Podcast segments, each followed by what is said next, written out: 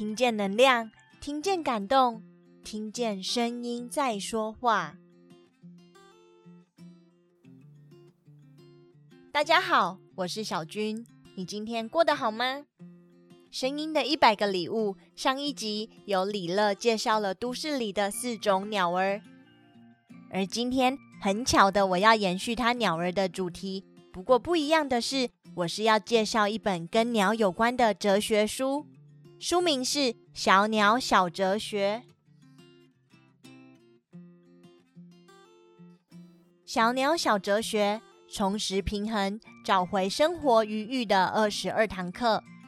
这是一本由法国鸟类观察家菲利普·杜博瓦和法国哲学家爱丽丝·胡梭合力撰写的鸟哲学书。传统说来，鸟代表着自由自在、无拘无束的生活。在人类历史中，小鸟也有许多的象征，例如青鸟象征幸福。猫头鹰象征智慧，白鸽象征和平，观鸟则会带来新生儿。但这些故事对现代的我们来说，或许遥远了些，顶多就是一个有趣的传说典故。而这本关于鸟类行为的迷人著作，邀请我们从忙碌的生活后退一步，倾听天空中小小哲学家的声音。透过他们在世界上生存的方式，我们将从地球上这些最迷人的生物身上学到独立、从容、自在及爱的真谛，习得更重视自然节奏、更深刻的生活艺术，为我们生活提供反思，提出更重视自然节奏、优雅从容的生活哲学。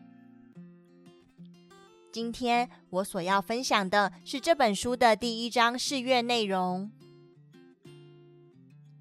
接纳自己的脆弱，鸭子的退隐。鸟的一生就像我们的人生，也经历各式各样的事件，小小的消亡和新生，例如换羽就是其中之一。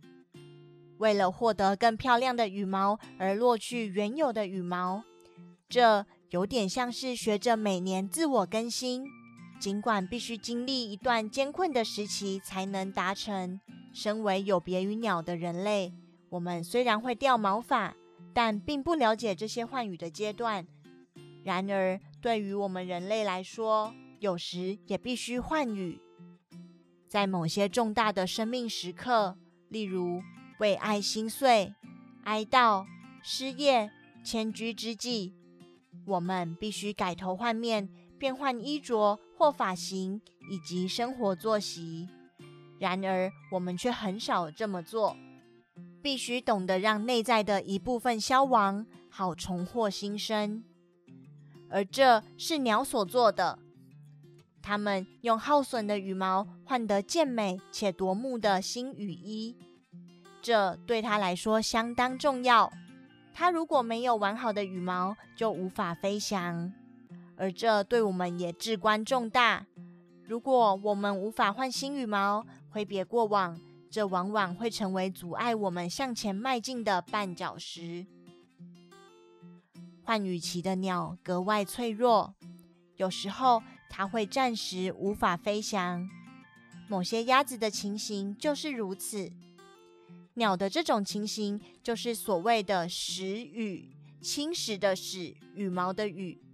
这个优美的词是指鸟稍事休息，等待掉落的主要羽毛重新长出来的时刻。鸟察觉到自身的脆弱，于是变得低调，暂时搁置重要的事情。它进行更新的时候，耐心等待，好重拾一切精力。美得焕然一新。也许我们有时也该这么做。今日社会不断鞭策我们要更有效率，于是我们再也不懂得在生命的脆弱时期隐没，给自己充分的时间恢复生气，重拾力量。哀悼的时候，不知道要听到多少次，生命还是会继续。失恋之后，人们总会说：“旧的不去，新的不来。失去陪伴我们的宠物之后，总会听到“爱还不就只是只动物而已”，仿佛我们不全然有权利退隐、悲伤。然而，情况并非如此。哀悼之后，生命再也不会一如往昔，而且失去的爱再也不会复返。生命的确会再有其他的快乐和邂逅，但是，为何不接纳刻骨铭心的失落呢？我们再也不给自己充裕的时间，让自己从忧伤中恢复，也就是完成必须的换羽过程。在人生中，即使我们不削弱自己的翅膀，别人往往也会把它们截断。也难怪我们再也不懂得如何在生命中自在翱翔。让我们允许自己在生命中重大和微小时刻换新羽毛，历经时雨，然后我们复出时将变得更坚强、更美丽，和鸟一样自在。今天为什么想分享这本书呢？原因就是小君我本人是一个鸟奴，我们家有养了两只宠物鹦鹉。养鸟在宠物界似乎是小众中的小众。之所以会踏入鸟奴这个坑，故事就要从二零二一年的八月开始。我们家的菜园里突然飞来一只鹦鹉，它非常的亲人，直接从树上飞到我妈的肩膀上，很黏人又不怕生。在不知道该如何处理它的状况下，我们当时做了一个很正确的决定。把这只天上飞来的礼物带回家。为什么说这是正确的决定呢？原来是因为宠物鸟不同于野鸟，它们完全无法自行在野外生活，它们也不会自行觅食找食物，身上漂亮的羽毛也抵挡不住户外的阵阵寒风，完全重看不重用。若你们也刚好遇到飞失的宠物鸟向你求助，请不要直接放生它。宠物鸟并不像训练有素的鸽子，它们完全不知道回家的路。请你们帮忙把鸟儿带回家，先喂食葡萄糖水或电解质水。若你没有养鸟经验，可以在脸书搜寻“中华民国爱鸟儿救援协会”社团。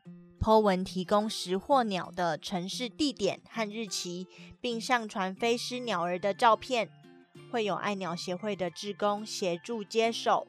当初因为我们家有过养宠物鸟的经验，所以在相关的协寻飞失鸟和地方社团 po 文却遍寻不着原主人后，我们就由中途收留这只宠物鹦鹉到收编了它。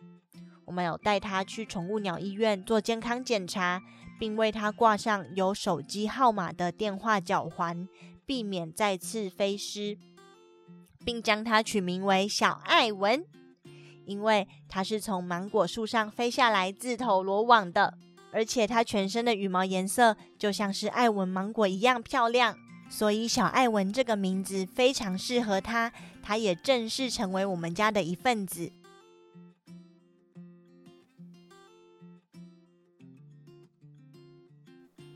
以上是今天的内容，我是小君，我把声音当作礼物送给你，谢谢你听我分享《小鸟小哲学》这本书，还有小爱闻到我们家的故事。如果你喜欢我们声音一百个礼物的内容，欢迎您订阅我们的 Podcast，给我们五星评分，也邀请您在 Apple Podcast 留言分享你的收获和感动。谢谢您的聆听，我们下次见。